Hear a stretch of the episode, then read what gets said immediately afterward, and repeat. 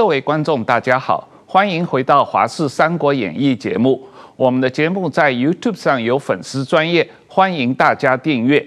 与病毒共存这一段时间是台湾社会非常关注的议题。那我们今天特意请了中研院的流行病呃公卫专家何美香老师来上我们的节目，跟大家解释一下。讨论一下什么叫与病毒共存？呃，何老师你好，主持人你好，呃，石板先生好，何老师好，大家好。那我们先用啊你的工位的概念跟我们说一下什么是与病毒共存。其实与病毒共存并不是一个。一个科学就是专业的术语，就是它现在被大家引用了。它的出现主要是说，这个 COVID nineteen 在两年前出现的时候呢，因为没有药物、没有没有疫苗，所以大家就以嗯。NPI 就是非药物的方式，就是隔离啦、检疫啦，然后戴口罩啦、封城，最严重的就是各式各样来来阻挡病毒。那过了一阵子，现在有了药物，大家也感染过了，有了疫苗等等，大家就觉得说我们要开始来面对它，因为。NPI 本身是对正常生活非常的非常 dis disruptive，就是很具很具破坏性的对正常的生活，所以我们一定要想办法脱离这个。非正常生活，所以才会有与病毒共存这样子的一个概念。它其实不是一个专业术语。那当然要与它共存，当然是要有许多的条件。第一个，你能够与它共存，就是它的存在不再对你造成任何的威胁。就是说，你有了免疫力，所以呢，我们有了药物，有了疫苗，我们大部分的人受到它的感染的时候，呃，就不不不生重病。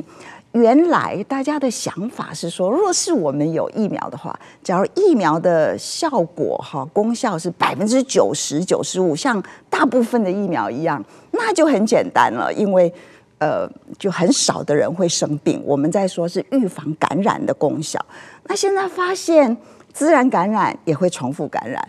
疫苗也没那么好，其实对疫苗本来是很好的，但是因为病毒一直在演变，RNA 病毒嘛，它一定会因为复制的过程它演变，演变的过程就是使它的抗原性改变了，抗原性改变了，原来你准备好的疫苗，你准备自己准备好的抗体都没办法对它有效的时候，变成是说效果很差，那没有办法预防感染，所以。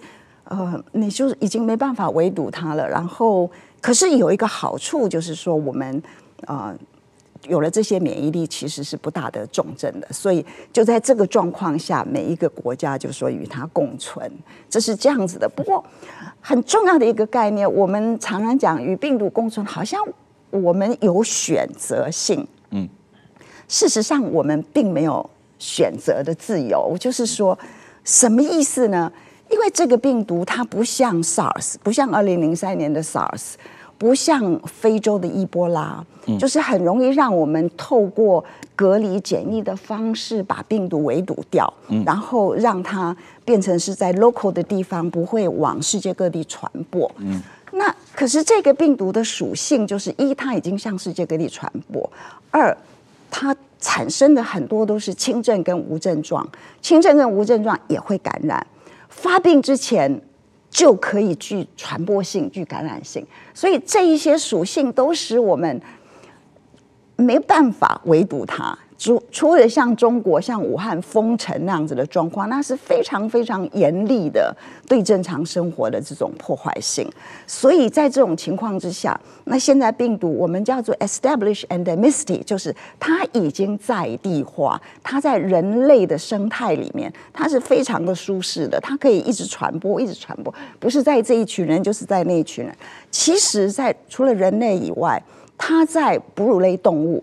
也是非常容易建立它的生存的生态的，就像我们看过在雪貂啊，在呃，可能在老鼠里面，因为等等，就是很容易的。所以，即便我们把它从人，就是因为什么原因把它从人剔除掉，也很可能在动物界里面。那当然，它一直都还是在自然界的自然生态，那就是蝙蝠。虽然现在我们还没有找到 SARS-CoV-2 这一株病毒。它是在哪一个蝙蝠里面，因为它里面有一些特殊的基因呢，我们一直没有在自然界看到。虽然现在从以前一直到过去两年，就是科学家更努力的一直去找找这些病毒，其实有很类似的，可是没有找到有那个很特殊的这个那一片段基因的，所以呃。不是 SARS-CoV-2，就是有其他的冠状病毒也是一样可以直接感染人。我们已经找到自然界存在的冠状病毒呢，它是可以不用 adaptation，不用再释化，它就可以直接跟人的受体结合，那就是 ACE2，我们细胞的受体结合就可以直接感染人。所以这些都显示说，确实二十一世纪人类新兴感染症最大的挑战。是冠状病毒。对，我我我我理解你的概念，就是说，实际上人类并没有选择不与干病毒共存的可能啊，是因为这个已经实际上已经跟我们共存了啊，而且没办法把它清零了。可是对于台湾来说，我们至少守了两年啊，目前为止还基本上守住啊。当然，我不知道什么时候被突破这个。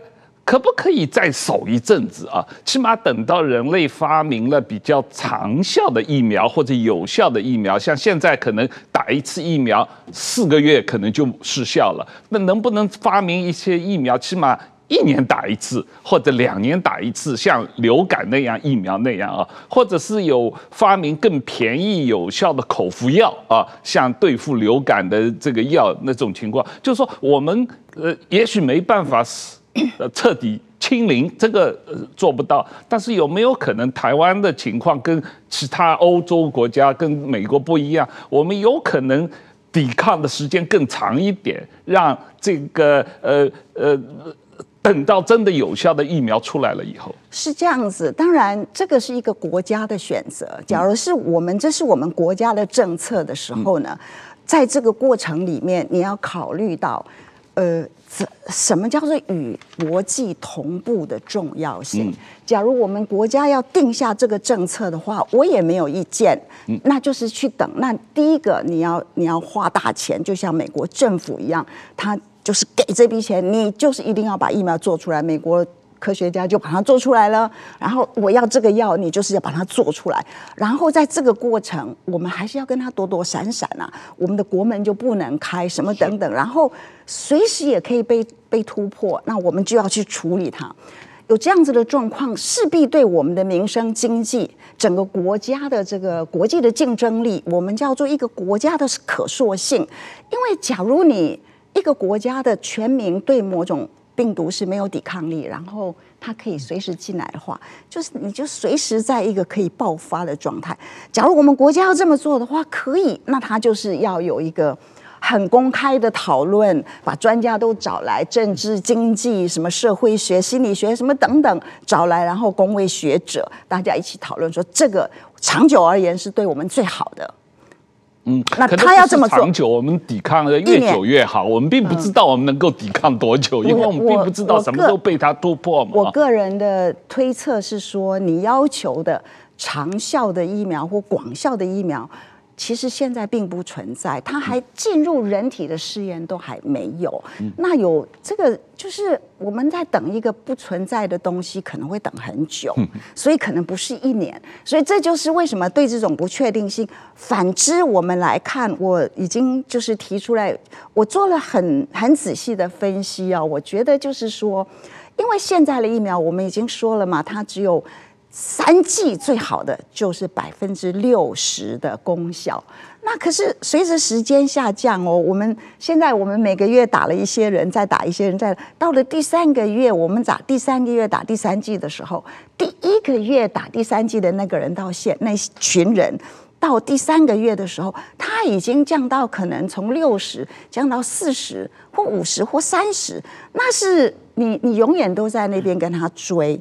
那另外，我们有一些想法，就是说，那呃，是不是 Omicron 就是一个算是一个终结疫情的一个有一些非科学家的人，就是他是上帝送来的礼物，让我们来终结这个疫情的威胁。他没办法终结病毒的存在，但是可以终结疫情的威胁，就是 pandemic 的 threat。那这是怎么说呢？因为呃，我们可以去试想说。你现在我们的疫苗是根据原先武汉株，然后后来有几株，不管是 Alpha、Delta 或是 Beta 什么等等，它在呃抗原性的的部分它是 cluster，就是在一起的。然后 Omicron 的出现，它很奇怪，在这个分析的这个图上面，它是在另外一群，就是呃，所以它中间怎么演化，我们完全不知道。呃，在这个状况，就是它的抗原性是完全是另外一群，所以现阶段呢，就是我们会问说，那嗯，我们我们要怎么处理现在或未来？第一个你，你假如是打好三剂，我们其实最简单来看一下新加坡，你打了三剂的人，他的这个。呃，他的这个重症率是非常的低。他宣布哦，他现在每天虽然有上万，他有一天还有两一两天还上两万多人，在他小小的国家里面的确诊人数。可是他说我的医疗量呢没有问题。然后他说我我，他告诉我们说我所有确诊的人百分之九十九点七是无症状跟轻症，然后只有千分之三的人需要氧气。然后需要进加护病房的是万分之三或四，那死亡就是万分之几。那你这么去算一下的话，我们每天都有人在死亡啊。那那个就是那样子的死，因为 COVID 的死亡的这种数字并没有超过它的基本值。所以，假如新加坡做得到，那台湾应该也可以做得到。这是一个已经可以。已经可以，我们我觉得可以伸手可及的事情，那就是要努力，就是要想办法把路铺出来，做很多的准备。是，我我想请教一下，就是就是说我我我们感觉就是说，我听过一种说法，就是这个病毒它也因为病毒为了生存下去，所以说它第一呢是越来越容易感染，第二呢它的。对人体的毒害是越来越小，所以说病虫就是说一开始武汉，后来 Delta 后后来这个 Omicron，也许再过两三代的话，就是大家都感染了，但是大家都没有症状，所以说就是完全对人就是再升级啊，就是慢慢慢慢就是根本也感觉到得不到存在了，会不会有这一天？另外一个呢，我觉得有个蛮困惑的是，大家都讲疫苗，但是这个流行的非常快嘛，那么如果现在在拼命的所有的厂家开始研究 Omicron 的疫苗的话，等研究好了的话，早不知道变成变成什么了，会不会出现这种情况？是这样子，回答你就是说，回答你第一个问题，病毒是不是会越来变得越弱，致病性越弱？这个就是我们去看历史的话，in the history，它是这个样子越来越弱，但是它的过程是这样。它是这样，所以意思就是说，它为什么会越来越弱？因为人类有抵抗力了。最主要还是，呃，它只要病毒一直存在的话，我们的新生代，我们的小朋友生下来，在某一个时间都一定会被感染，它会有累积性的的这种免疫力。就像其实我们大家比较不去注意到，已经这个地球上已经原先就有四种冠状病毒，它一直都存在。那每年冬天它会病例多一点，那我看到病例，夏天它就没有了，那就是进入季节性的 circulation。那我们看到小朋友的数字比较多，老年人比较少，因为小朋友嘛没有免疫力，所以我们期待下一株病毒是更不具致病性的话，那是只有对。有免疫力的人，那我已经说了，我们用我们的疫苗是没办法制造那种免疫力的，所以是那些感染过的人，他已经在社区传播过的国家，他们可以受惠于这种累积性的免疫力。嗯，等一下我有，我们若是有时间的话，我们可以来讨论自然感染跟疫苗的免疫力是如何。所以从这样子的角度来说呢，呃。我们嗯，我们没有办法，就是你不去面对病毒的话，你没有办法等待它一定下一下一株病毒一定是更不具致病性的。对，可是我们现在看到的情况，我完全同意。现在 Omicron 可能是呃传播性很快，但是病毒的呃比较毒性比较弱啊这种情况。可是呃，我看到很多报道，就是你得过 Omicron，并不能保证你以后不得别。不再次感染，或者你不会得别的这个新的这个变种啊。是的，是的。那这个我我看到像这英国的情况，这个连 Prince Charles 他都已经得了两次新冠病毒了啊。那这个呃，你刚才提到的这个新加坡的情况，那在我看来，无论是英国和新加坡。就像你一开始说的，并不是他们主动选择与病毒共存，而是他们被打败了，所以不得不与病毒共存啊。那就哪怕新加坡的数据可能是最好的，它五百八十万人口，现在也已经有超过百分之十的人染疫了啊。那呃，当然它的死亡率非常的低啊，只有百分之零点几，可能零点一都不到啊这样的情况。可是呃。按照新加坡人口跟台湾人口的比例来说，百分之十的人口染疫的话，台湾就要两百三十万以上的人染疫啊。那这个数据听上去很吓人啊！我觉得如果是按照英国的比例。英国现在已经有将近百分之三十的人染疫了啊，而且你问题是你染了第一次，你还可能染第二次，染了第二次可能染第三次哦。那我无论是看新加坡的情况，还是看英国的情况，如果发生这种情况的话。台湾政府是要倒台的。如果你突然之间明明天每天媒体报道台湾每天有十万人染疫了，有这个一下子台湾有两百三十万人染疫了，或者有六百万人染疫了，按照英国的标准的话，你觉得这个陈时中能能接受这种状况吗？我我觉得是这样子，就是。我也思考过这个问题，我们也希望没有这样子的状况发生。可是其实我们没有什么太多其他的选择。嗯，你可以等很久，你可以拖很长，到时候到了冬天到的时候，可能另外一个新的病毒又出现。你你你问的很好，我们受 Omicron 感染之后，它也不保证我们不再受其他的病毒的感染，是这么想的。现在在 circulate 在传播的病毒。就是不是这种 Delta 之类的，就是 Omicron 之类的。嗯，那我已经解释了，就是说我们所施打的疫苗，就是虽然是原始的武汉株，但是它对 Delta 的的这种保护性是非常好的，它一直都是维持在呃，大概你打了三剂的话，就是保护感染的话，都是八九成以上，一直都是非常好的。那因为 Omicron 是在跟它的抗原性差太多了，所以这个时候呢。我们没有办法去制造。其实你问的 Omicron 的呃疫苗也出现了，也其实也都准备好了，也都去也都去做了临床了。现在正在做临床试验，结果可能在一两个月就会出来。但是在动物的实验，在这个猿猴的实验里面，告诉我们说，用 Omicron specific 就是 target Omicron 的这样子的疫苗呢，来当做第三剂的话。它所刺激的抗体没有比任何其他的我们已经有的疫苗更好，所以这样子的状况，意思是说，你你即便做得出来，那当然制造还有很多的时间，你要你要让全世界的人有这个疫苗，那都是我们都在问时间有多少这样子，所以事实上，那个本身也不是一个一个 solution 啊，所以现在就是说。我们可以仔细的看一下，到底欧洲各国发生了什么事，他们到底是呃如何的状况？嗯、你说香呃，你说新加坡，他们有没有是不是被迫与病毒共存？呃，当然我们都是被迫，因为他要跟我们共存。但是在时间的选择上，新加坡是主动的。嗯，他在某一段时间他做了一个选择。新加坡因为他们的呃，他就是在。早早他就决定，所以他就他就去调他的这个 NPI，调他的这个防疫的策略。那在这个过程，Delta 进来，那他们就准备了非常的全备。所谓准备的非常的全备是什么？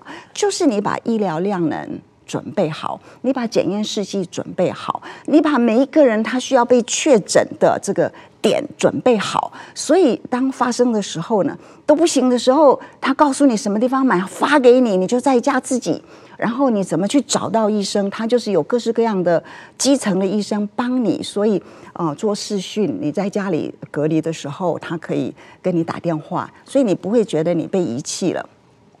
所以新加坡是在整个的过程里面，它是有所准备的，不管它就是在各式各样的资源。所以意思是说，他本来也是控制的蛮好的。然后他说：“好，我有最坏的 scenario，我最坏的状况是什么？他把它备好了。所以当发生的时候，并没有手忙脚乱。所以这是一个状况，因为你不去走它的话。”你的人永远，我们永远都在躲躲藏藏，我们永远都没办法自然。这是这是一个，这是一个我认为没办法接受的。我认为陈时中、民进党，呃，虽然现在是他想要做什么，总有反对党的人骂他。等到我们六过了六月，全世界都开放了，那到时候呢，只有我们还落在后面的时候，你就可以知道，因为。所有一些国家没有被感染过，不管是纽西兰、香港、韩国、日本，都往前走。那我们只要一直停滞，其实是我们现在还守得最紧的。我们都没有往前走的时候，到时候你就可以看到，我们是全世界最后一个国家。当然，我们不看中国啦。那在这个情况之下，我觉得它才会倒台。那什么情况它可以不倒台？它可以现阶段呢？因为我们台湾其实是走在后面，像是开在一个不曾走过的道路上面，黑暗。可是你前面有很多人在走啊，都有尾灯，你可以追随，你可以分析哪个路是最好，然后跟着走。我们不是已经不是一个没有地图的道路了，所以这个时候要很聪明的。用你已经有的技术，已经到达的地方，已经在手上了，已经神送给你的一个病毒，在这个时候怎么运用这个全部来把它做好？所以所谓倒不倒台，觉得假如是有一个我们走一个公共讨论的过程，像今天我来这里讲这个节目，当然很不幸是只有我一个人在讲。假如我们今天聚集了一些专家，我们把资料都收集来，我收集了很多资料，我们大家来看这个资料，然后来分析我们的选项有什么，然后我们要怎么走？或许专家的结论也就是一个要往前走，现阶段，那我们就是要准备好。所以，民进党不倒台或者倒台，我认为这个时候在很短的时间。若是可以，陈时中他可以召集专家，广泛的他自己的幕僚跟所有的专家，把资料都收集好。在这个过程，我们让人民也看到这些资料，你有的选择，手头的选择是什么？然后大家来走一个过程，来接受确诊，每天确诊这个数字。是在可控的范围里面执行的时候，它可以不倒台啊，因为这就是你把我们不再愚民，我们不再说你就是听我的话把口罩戴起来，我们不再做这种事情，我们就告诉他，现在别人已经都走到前面了，资料我们都收了。我原本以为非洲会在我们的后面，因为他们没有疫苗，完全不然。非洲人他一波一波的受到感染，感染率虽然没有特别的高。可是他们在这个过程，至少南非还有马拉伊，就是马马拉维，他们都有做抗体阳性率，就是针对着自然感染。他们很早在。有的在二零二零年，有的在二零一年初的时候，抗体阳性率就是自然感染率的意思，就已经高达百分之六七十、七八十了。所以意思是说，他们都受到原先这些武汉猪什么，呃，他们是贝塔猪开始的时候，后来有 Delta 的一个洗礼，所以他们被装备了，他他们有所装备，然后就是即便疫苗打的没有很多，就是 Omicron 也会上去再下来。有一个很重要的。就是有一个很重要的，我们看一个图，就是说，Omicron 它是非常容易传播，它的传播性非常的快。等到你你让它进到你的社区，然后你说啊，有一个有症状的人，我来确诊他之后，他是历经了一堆无症状的人跟轻症的人被你忽略掉了。这是我为什么我一直说我们的传播链其实呢，就是它它可能就是在很多地方你没有办法去一直去追它。那在这种情况之下，等到你你看到有一些病人在上升的时候，你再来追他是来不及的，所以他会很快的过去。那他会一直上升。那香港，当然香港、新加坡这是两个我们现在非常关注的哦。是我们一定要走新加坡的路线，一定要走新。就是新加坡它是什么状况？疫苗施打率，成人。然后可以施打的十二岁以上都是九十几趴，两剂以上。三剂我不是很清楚，但是也也有超过五十趴了。三剂对三剂，我看到数据也将近百分之六十五。那很厉害，那这但是就是他就是在这样子的状况，因为那你可去看他的年长的人的话，应该蛮高的，因为。嗯呃，他们新加坡疫苗施打率特别高，特别高。可是它确诊百分之十的人口也不低啊，啊，不算高哦，是不算高，跟英国比起来，英国我说有将近我们我们我们心里一直觉得说英国是特例，一点都不特例。你把欧洲的所有的资料拿出来看的时候，丹麦确诊人数百分之四十四，是。就是即将百分之五十，每一个国家都是二十趴、三十趴起跳，不管是法国、德国、瑞瑞士、瑞典，都是这个样子。所以，那我们现在就想说。这个 Omicron 上去了，它就是人数一直上升。我在看新加坡，新加坡他们模拟的预测是说，哎，我三月初的时候我会到达高峰。为什么大家在等高峰？到了高峰之后，它就人数每天新增的人数会比以前少。那比以前少的意思就是你的 R 值。R 值是小于一了，对，所以人数就会越来越少。可是当然，你人数很多的时候，它还是要很长的时间才会才会呃下到零。但是不管怎么样，意思就是说我已经到达了 R 值小于一的状况。那这个 R 值小于一是非常的重要。我们去看所有需要 R 值小于一的国家呢，它都是疫苗接种率很高，要不然就是感染率非常高。欧洲是完全以它。原先的感染率来来取胜的，那呃，新加坡虽然疫苗打得很好，所以它还要再上升，因为以以它是十几趴的数字，可能是不够的。我们我们就这么去想，可能就是不够。嗯，那在这个分析的过程里面，我们就是看所有原先没有历经。社区感染的，这是很重要。有病毒进来，并不见得有社区感染。没有历经社区感染的比较少的是纽西兰、澳洲，呃，就是台湾。那呃，在这些状况，其实南韩也蛮少的。现在南韩一天有二十几万。他一定要，他一定要走这个过程。你要知道，我们觉得说像丹麦，它它一定是很严重，可是。当他整个过程走完的时候，他的四十几趴的这个确诊人数，三十几趴都是最后 Omicron 这个数字。你在想那么小的一个国家，它都可以撑过去了。对，所以它前面也是很少感染的很少，所以被感染是一定就是要你要你要选择被感染被一株。新冠病毒感染，看是这一株或是那一株，你最好不要掉它。是 OK，可是我我我不是，你还是没办法接受，我不是很接受这个概念，因为我个人在英国生活过八年啊，我这个用了英国的 NHS，英国的全民健保，我用了八年，我觉得英国。这个所谓与病毒共存、放弃抵抗，一个很大的原因啊，就是英国人使用全民健保的这个这个 mentality 跟台湾很不一样。就是英国全民健保的服务本来就很差，然后你也一般老百姓生病，他们也不会去看病。那英国。政府跟老百姓讲，你现在得了 Omicron 也是轻症，你自己在家里这个休息几天就好了，没事不要去医院。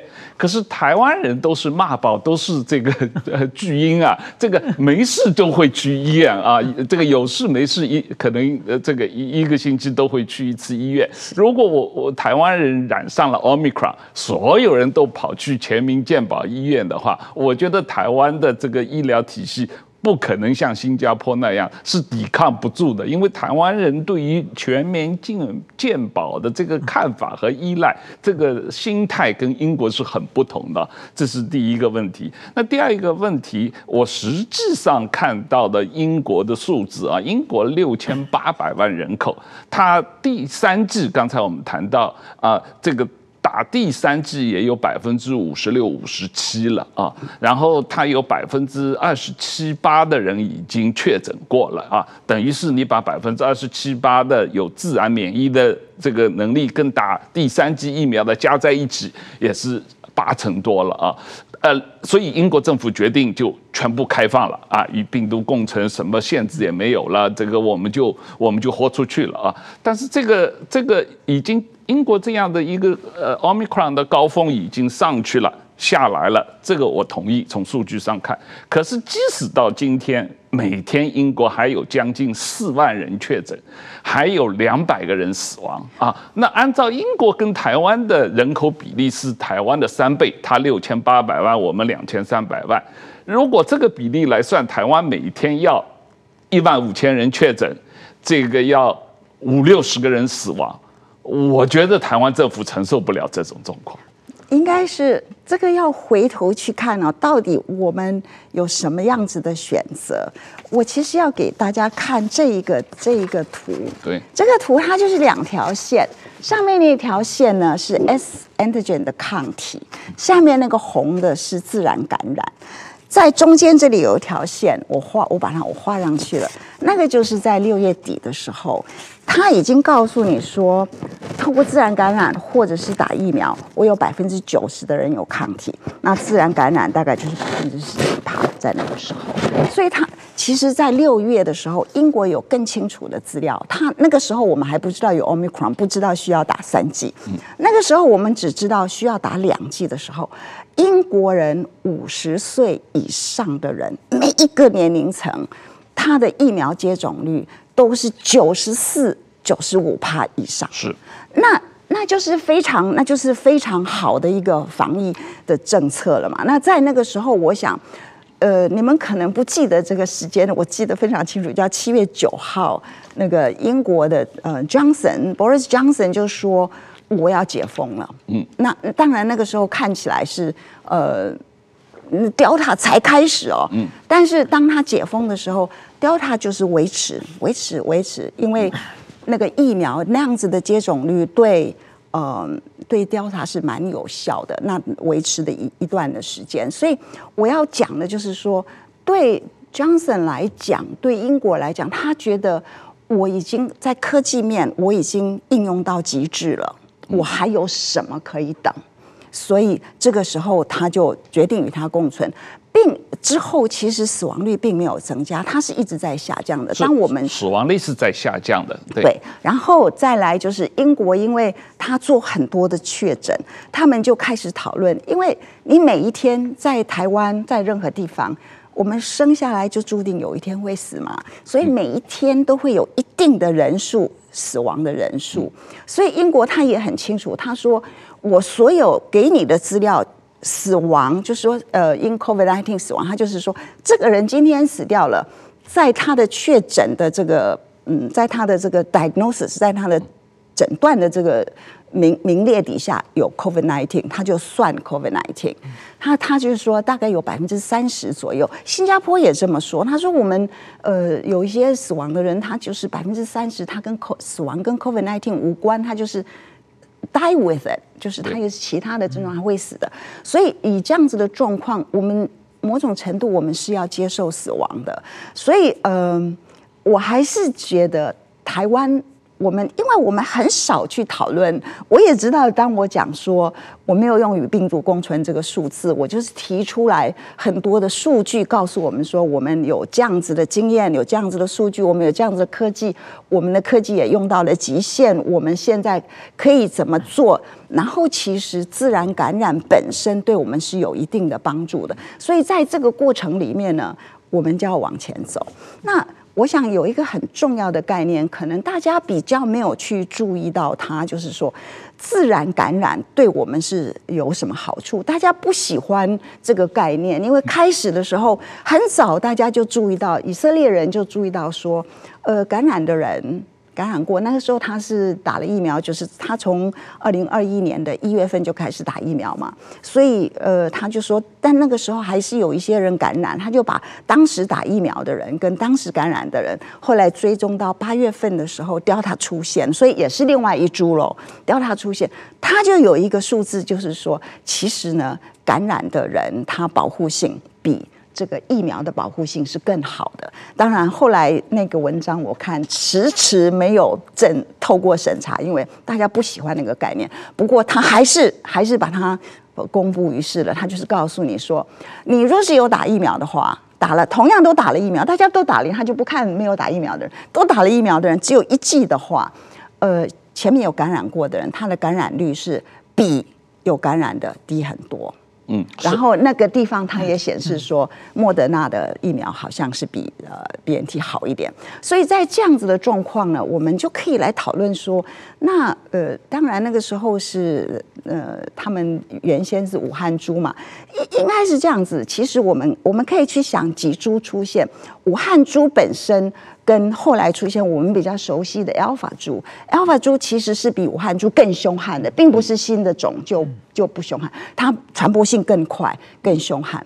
然后 Delta 株出现的时候，好像又更厉害。它应该是更厉害，可是没有呈现在流行病学的数字。为什么？因为有疫苗了。嗯，所以疫苗会帮助你改变这个数字。那现在我们知道 Omicron 它一定是比较致病性比较低，一定是。内在的为什么我们可以做各式各样动物的实验，知道说它感染上呼吸道之后，它对于肺部的感染性是非常的低。所以你只要就是维持一个上呼吸道的感染的时候，它不超越你的上呼吸道，那你就是一个上呼吸道的感染，就是流鼻涕啊，就是呃，就是打喷嚏啊什么的。请教一个非常外行的问题，就是说。过去的疫苗是被淘汰了，还是还会再回来？比如阿尔法现在没有了嘛？我们会会不会过过两年又回来了？病毒是不是？对病毒，你说病毒会不会再回来？是被淘汰了，是更不停的更新。你是说病毒吗？对对对对对对。嗯，还是你你要，因为是这样子，什么东西淘汰什么？是人的免疫力在淘汰病毒，病毒没有自我淘汰。它当然，它可以，它可以因为变异，然后是一株生存的不大好，那它就一下就不见了。所以一定是生存的不错。然后呢，我们会淘汰它，是我们的免疫力在淘汰它。所以有了人群，有了这个免疫力，感染过 Alpha，感染过 Delta，是会淘汰它。可是它的变异是慢慢的，就是你会问他说：“那下一株病毒怎么样？下一株病毒会是什么？”以假如它还是这个所谓 SARS-CoV-2 的这个 lineage 哈，这个家族的话，那很有可能就是 Omicron 的后裔，或者是原来这些的后裔，还是有可能的。不是，换换句话说，比如说台湾现在台湾人基本上都打完疫打疫苗打得很高嘛，所以说武汉株再来也一般人在台湾已经打不开局面了。只有我们可能这样，比更强的话，在台湾可能才扩大。对，所以我们的疫苗，我们施打疫苗是现在对 Delta 其实也没那么害怕。Delta 是非常我们的疫苗，就是尤其是施打了三剂了之后，呃，感染性当然还是会降一点，可是有八成，好，就是预防感染。那预防重症的话是九成啊，九成以上的是非常的好，所以。Delta 株对我们是绝对没有问题。那你可以预防 Delta，也可以预防 Alpha，Alpha 是不会出现的啦，那个都已经过了。那呃，其实那个演变就是下一株，意思是它的子代。那我们也知道，就是说，呃，Omicron 它已经有子代出现了，他们把它叫做妹妹啊，什么就是 BA one、BA two。那 BA two 跟 BA one 它其实是很类似，BA two 呃，确实它可以传播性可能可以再快一点点，就是。呃，就是一个百分比啦，没有不是倍数，没有说几倍，它就是一个百分比。那可是抗原性的话是很类似，搞不好疫苗对它还好一点。英国有一些资料就是比较说，BA one 跟 BA two 它的这个疫苗的效果的话，其实是很类似的，BA two 搞不好还好一点点。我们来谈一下这个问题，因为香港好像最近流行的是 BA two 啊。对。那然后我们来谈一下香港的情况。你有带一个板子来谈这个香港的情况。香港呃本来采取的措施跟台湾。有一点类似，就所所谓动态清零啊，当然没有像台湾那种的这个做法。这个香港是中跟中国大陆一样的做法，就是是是是是是要清零的这样战术。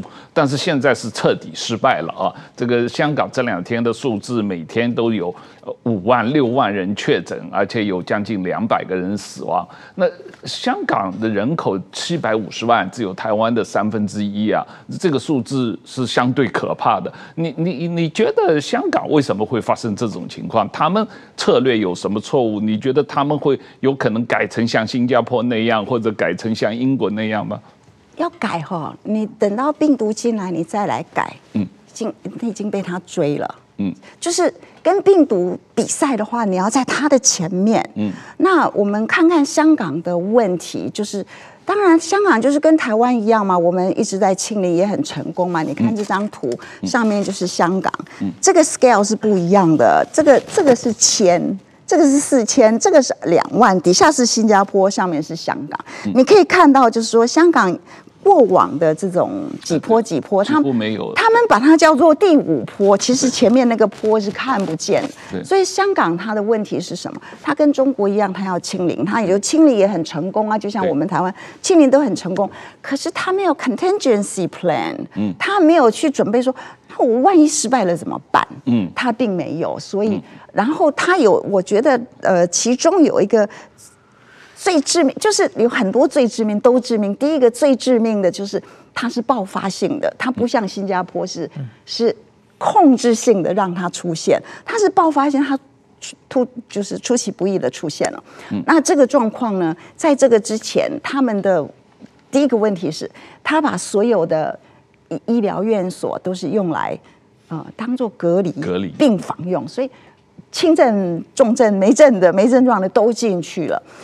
呃，等到有症状的人出现了，因为 Omicron 是这样子，Omicron 你要知道它一定它是一个外来的，它不是一个在医院感染的，因为它不是很多重症的人，它基本上就是在社区里面大传播。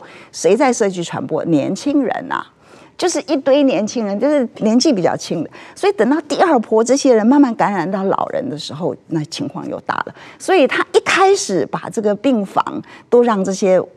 轻症年轻年轻人占了，然后接着老人没病。我我前两天看到香港大学他们的研究的一个报告，它有一个数字是五百多家长照中心已经受到感染了，那这是非常的严重。所以这个这是为什么我们看到几万几万人的的状况，就是老人被感染，它传播力也快，而且老人死亡率也蛮高的，也很高。所以这个是。香港最大的问题是医疗量能没有，然后呢，他也没有肯定就是 plan。他说这么多人要确诊，去哪里确诊呢？他也搞不清楚，就是没有地方。嗯，然后再来就是说，他打的疫苗有问题。我们来看一下，他打很多中国疫苗。哎，我们即便不去讨论疫苗的值，嗯，我们就看疫苗的量。嗯，以这个是它的百分比，这是每个年龄层的数字。这个灰灰的这里，然后这是八十岁以上的人，七十岁以上的人。你看他打的这么少，我们都先不影射疫苗的值是怎么样，是哪一种类别的？因为，当然有好有坏，但是基本上你打得太低的话，你没有办法抵抗。这是这个是两剂耶，这是两，我们都还没有谈到三剂。我看到数字，它。香港第三季的比例大概只有百分之二十，十几那个几天前是十几，啊、那台湾可能已经过了，可能要过很快过五成了啊。哎，但而且台湾其实台湾，我们一直觉得他打的不好，我们其实七十几岁啊，六十几岁是相对比例是高的，嗯，三三剂以上，所以我们还要再再冲刺一下。所以这是香港的问题，香港一直到还有香港还有另外一个问题，他的医疗院所呢，病人。一定要二采阴才出院。嗯，那你知道这个是我们一直在讨论，就是说为什么要占掉这么多二彩阴？其实大部分我们已经从去年前年就已经知道说，感染的人他有了症状之后。五天之后，它的感染性是大幅度的下降。十天之后，它就不具感染性。你不管它是什么状况，所以那时候你就可以让他出院了。那当然要清零的话，你就不让他出院。所以香港是以清零为目标，没有 alternative plan，没有就是。非没有失败的一个准备，所以这就是我刚刚说的，台湾要怎么做，一定要有各种不同的 scenario，各种不同的场景。我准备哪一天怎么样？就是它发生的比比我想象的早的时候，我有这些备案，我怎么我有多少试剂？，you know，我有我有多少医疗院所，我能够让基层的医生来怎么帮忙照顾这些在家里的病人？就说这是我觉得我们不管怎么，我们今天会去看香港，会去看新加坡，会去看欧洲，都是要回来回到来讨论台湾嘛。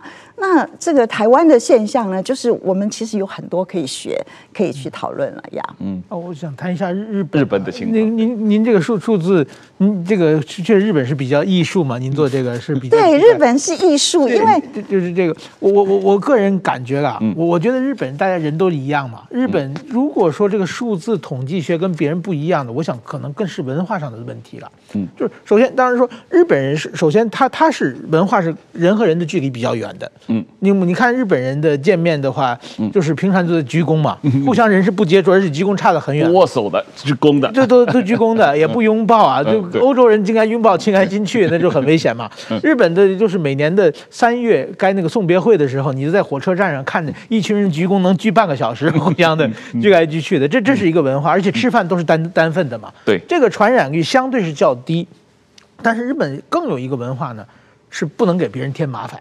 嗯，这个是一个非常强烈的一个概念，就是特别这种传染病，如果说一旦自己确诊了的话，那么自不但是自己，自己的家人、自己的同事都可能被隔离，都可能要要在家隔离嘛。这个东西下来以后呢，我想日本人，特别是当这个 Omicron 这个大家症状不严重的时候。大家都不去检查，我觉得这有有这么一一个一个方向可是可能出现的。就是我去认识一个，我有一个好朋友在一家日本报社，呃，不是我们报社，是别的报社的。他在他那个部门二十多个人，嗯，大概有一小半七八个人这这个确诊了，嗯，这都是有症状的，嗯，那很明显在因为是在他那个职场发生了这个社区感染嘛。但是说十几个没有症状的人，谁也不去检查。他们他们这一去检查的阳性嘛，嗯，这差不多。这我坐在这里，这里，这里全全得病的，他不去检查，不去检查，他没有症状，可以继续来上班。因为他一旦确诊的话，他就至少一个星期不能上班了嘛。不能上班的话，他工作就可能不赚了。或者我不去上班，我的工作要别人替我做，这个会给别人添麻烦。为了不给添添麻烦呢，我可能会戴着口罩，每天拿酒精的擦一百遍手。但是说呢，我不见不去检查。是，我觉得如果他统计数字出现问题的话，可能会变成这样。甚至我有一种想法，是不是我们现代人是被这种媒体的信息和被这个医院的检查这些东西绑架了？就是如果说，我想这个是，如果是十几世纪那黑死病那种传染病的话，可能现在。大家以为都消失了，因为没有媒体天天看多少人检查，大家也没有什么症状，可能已经恢复正常生活了。但是说因为。天天在媒体看，天天去检查，所以越检查越心慌，越检查越越完不了，有没有这种可能？哦，你这样说的当然有可能，不过我想我们解释一下为什么我我讲到的艺术，呃，日本是艺术，主要是我们看 Omicron 的这个这个 peak，它就是到了高峰的时候，它会自然下来，所以我就会去算说，在这个高峰它会向下转折的时候，它若是确诊人数的全国的呃人口比例是多少？大概有向下转折的都是二十。十几趴以上，澳洲是十几趴，可是因为它人口的密度太低了，什么三个人每平方公里啊，那是太低了，跟香港什么几千人是不一样。那日本呢，却只有二点四趴，它就往下走，它的疫苗接种率也没那么高啊，只有五点九在那个时候，所以这是我认为它是一个艺术的地方，所以。当然，日本人也有一个研究是它的基因的问题，那这个我们也没办法确认。但是这个呃，我们还是回过头来谈谈台湾的情况啊。这个我也看到你领脸书上呃有提到过台湾的最后一里路的问题。这个台湾碰到的最大的难题是说，怎么样要让台湾人离开这个舒适的场域啊？在全世界比起来，台湾过去两年实际上可能是最舒适的一个情况，即使我们国门没有开，大家要来台湾要经过隔离啊，这个守得很严，但是台湾内部的生活几乎没有受到影响，除了去年夏天五六七八三个月有一些影响以外，最近这一。这一波，这个 Omicron 这一波，实际上对台湾人的日常生活几乎没有影响啊。这个在全世界也是个艺术，一个一个特别的状况。但是你觉得这个呃，我们台湾人要开始操练啊，如果我们发生了像这个新加坡也好、英国也好，甚至香港的那种情况的话，我我我们怎么应对啊？那那可是在我看来，这个在政治上似乎很难让台湾呃政府或者老百姓接受吧？因为台湾人真的是过了。相对于全世界过了两年的好日子了，你现在突然之间跟他讲说，哎，我你要自己学会过坏日子，我我觉得老百姓能接受吗？当然，你现在不能接受，可是有一天也是要接受。是这个，这是一个问题。现在也许是一个最好的时机，你疫苗打的差不多，你不用再打第四剂。当然，我们可以打第四剂，对着比如说在高危险的族群啊，或是呃。医护人员他愿意再打，就是保，就是让他的确诊率低一点，来保护这些病人什么的，那都是另外一个议题。但是整体而言，台湾人能不能接受？我应该是这么说：我有学生在美国，他就说我几天前跟我的儿子确诊了，我们就在家里待了几天。那我几天前也跟那个也是台湾移民日本的日本人，呃，台湾人，他是医生的太太，他说我的儿子女儿都确诊了，我们呢？他有到医院去确诊，然后就到家里面有医生来看他，所以他们觉得有被照顾到。他们有给一个号码，他们有一个一个确诊的号码。他说我们有号码，所以意思是说，呃，这是一个概念。我们假如是还没有发生，我们就告诉他，他可以抗拒，他可以抗拒。但是假如是我们大家来讨论，我们看数据。我把资料都一起看，大家会 come to the conclusion 说，我们这就是我们要走的路，感觉没那么难。但是我觉得这个过程，嗯、呃，这个当然是不是我来说难不难？我觉得这里涉及真的，我我仔细的去思考过，台湾特有的状况，一个非常自由的国家，我们不能给 vaccine mandate，我们不能强迫施打疫苗。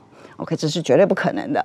然后，所以我们自由来施打，我们非常的自由，每个人都可以讲话，随时政府做，不管他做的多好，总有人在批评。但是我想没有关系。假如这个政策这个路要走的话，不是只有陈时中一个人说。假如他是一个学界和公卫学界所有的专家凑在一起，我们最后得到的结论的时候，把它呈现给。啊、呃，我们的国人，然后我们把所有可能的状况都准备好。陈时中要不要去选市长这件事情，我说根本不是问题。你把路铺好了，你把地图画出来，你把可能。的地图画出来，什么该做的什么，因为底下是很技术面的问题，所以你把政策定好了，你就可以走人了。这是我的看法。那怎么？当然我是很政治白痴哦，但 是 我我我觉得就是说，呃，不过他不这么走。他这么走对他是有好处的，即便对他有点政治上的冲突，也是对国家对人民是有好处的。就是怎么在家里面啊、呃，怎么怎么照顾，就是事事先就跟你说好了，你要在家里面。我们的试剂一定要有上亿剂的试剂在台湾做准备，这些工厂现在不能再输出了。我不知道有没有讲，就是我们把所有的资源都算得刚刚好，每一个地方政府也算好了，我。我什么时候我有多少房间可以放多少人？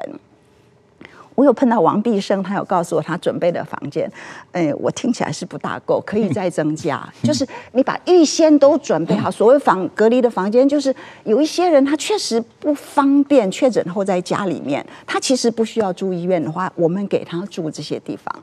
我们的基层医院用什么方式？比如说我们的唐凤可以做一个 APP 呀。我们只要是在家里面，我们就透过这个 APP 就可以。面对面跟就有医生跟你讨论，每天都来看你一下，你觉得没有觉得被放弃啊？其实你你也没怎么样，也不过就是流鼻涕，就是 就是真的真的没怎么样的状况。当然，但是就是我们一定要很快速的可以确诊，可以把高危险族群的人找出来。我们要看着我们的长照，我们要看着我们的医院，这是几个非常重要的重要的，就是我们的长辈要看住。那至于说以后要怎么办，我相信，假如是每天有几万人确诊，这些人就来打疫苗了，他就就觉得这个疫苗这个病毒是在我的我的门口了，它的疫苗接种率会高一点。那像这些，就是要怎么走着看，我们怎么用社会心理学家来帮助我们的人民走出这个舒适的圈哦，让他知道说这个，嗯，一直躲在里面不是办法。你，其实你自己想都知道，可能有一个概念，我现在可以讲一下，就是。呃，还有人会觉得病毒会消失，它不会消失，它或许会看起来少一点，在夏天的时候，西方的病例就少一点，可它没有消失，随时它都会跟着一个人进来，因为这个病毒本身就是非常无症状跟轻症，再加上施打了疫苗之后，整个的这个病人的分布会更趋向于于轻症跟无症状，所以让你更难去追踪它，所以。一定它是一定会进来的，你你不要以为你可以防堵，除非你一直把所有的人都关个十四天，就是那现在也已经慢慢开了嘛。现在就是陈时中就要跟大家讲清楚，这样子开会有一点风险，不是没有风险。那这个风险就是靠我们大家，我们有疫苗，我们大家来确诊。你有一点症状，你就来。你就来，就是来，呃，来来筛检，然后你你若是觉得你有这样，你自己稍微隔离一下，不用去别的地方，就在家里面，就是把这个路，我们看新加坡，它是一个时期一个时期，告诉人民一二三三个 protocol 怎么做，然后他一直调整，那他看那个非常的清楚的，所以嗯，怎么做？我们有这么多前人的路可以跟随，我们当然可以跟啊，就是。你不能一定坚持说我要坚持我台湾人的文化就是去看病。我坚持，你再问一个不，就像你说像上帝说我一定要活到一百岁，那活不到啊。就是一样，你不能去要求一个不存在的东西，你就是要接受有什么在所有的选择里面，很智慧的选择一个对你是最好的，对这个国家对全民整体而言是最好最好的。当然了，这个呃，我我我还是不是很明白这个关系跟打疫苗的关系啊。不过我我我是打的第三剂疫苗，是高端疫苗啊，是就主要是怕副作用的问题。我不知道您对这个高端疫苗打第三剂的看法啊。那现在这个呃，台湾打的第三剂疫苗这个比例越来越高，应该快超过五成，或者很快达到六成，因为主要是靠莫德纳嘛。最近这个。这这个今年以来，这个才两个月，莫德纳就进口了将近五百万剂，而莫德纳每一剂可以打两个人嘛，所以很已经可以打到一千万人。那很快，台湾政府已经订了超过一千万剂的莫德纳会进来。这个呃，这个呃，你觉得这个从高端高端疫苗的情况来讲，这个如果大家都去打莫德纳了，高端疫苗还有必要生产吗？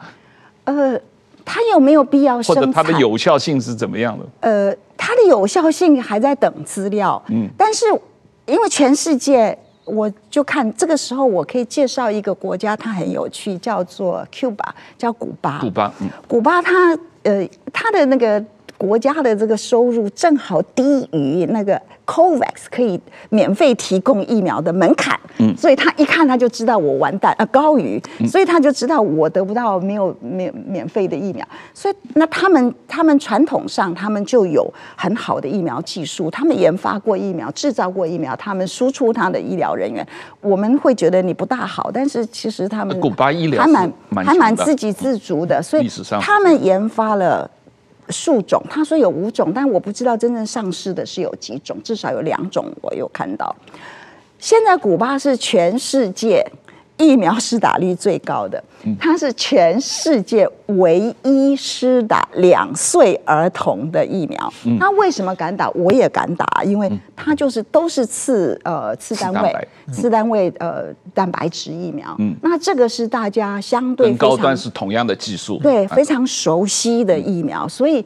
呃，即便我们没有它的效应，但是古巴也是把它 Omicron 的这个路程走完了，他们结束了。所以，呃，以这样子的状况的话，就是我们一直想要引用高端人怎么用，就是害怕的。我有我曾经有说过嘛，呃，高端的疫苗是给什么人？给一爱国的人，二是不敢打。不敢打 mRNA。有些很高科技的人很聪明啊，他完全知道，他就是不敢去打这些 mRNA，他要打次单位疫苗，这是他的选择。然后有些人他就说，呃，我我打不到了，我就来打他啊，就等等，就是就是在这样子的状况，高端是有它存在的必要性。他也做了一些 teenager，就是十来岁青青少年的资料。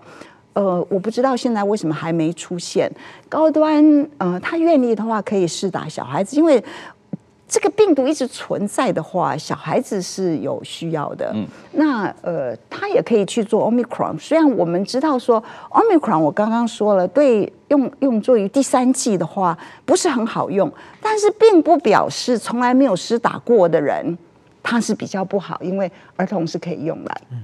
嗯。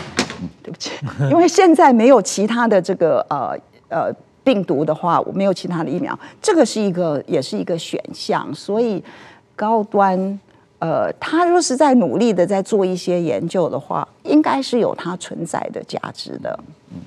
好，我们今天的时间也差不多了。这个超过很多，很有意思。这个我我觉得我们聊个两个小时、三个小时都没问题啊。这个可以不停的讲。我好像一直没办法说服你。没关系，你要去说服陈世忠了。反正我也不是指挥中心的。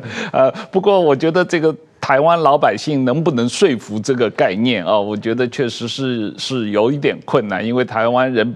过去两年被照顾的太好了，你突然之间，这个是我们要真的要讨论。我想没有人去讨论社会心理学这个问题。我我觉得我们就是从社会心理学讨论来讨论，让台湾自己人来看自己，是，就是说我到底我是处在一个什么状况？嗯，跟西方国家真的我们是。感觉是你要我出去那是很难。那个西方国家说，我当然要解，我现在很受限制，我当然要解，那不一样。是，就是我们是走一个反方向。是是啊，特殊的台湾模式啊。那这个呃，我们时间到了，这个谢谢何老师，谢谢石板先生，谢谢，谢谢大家。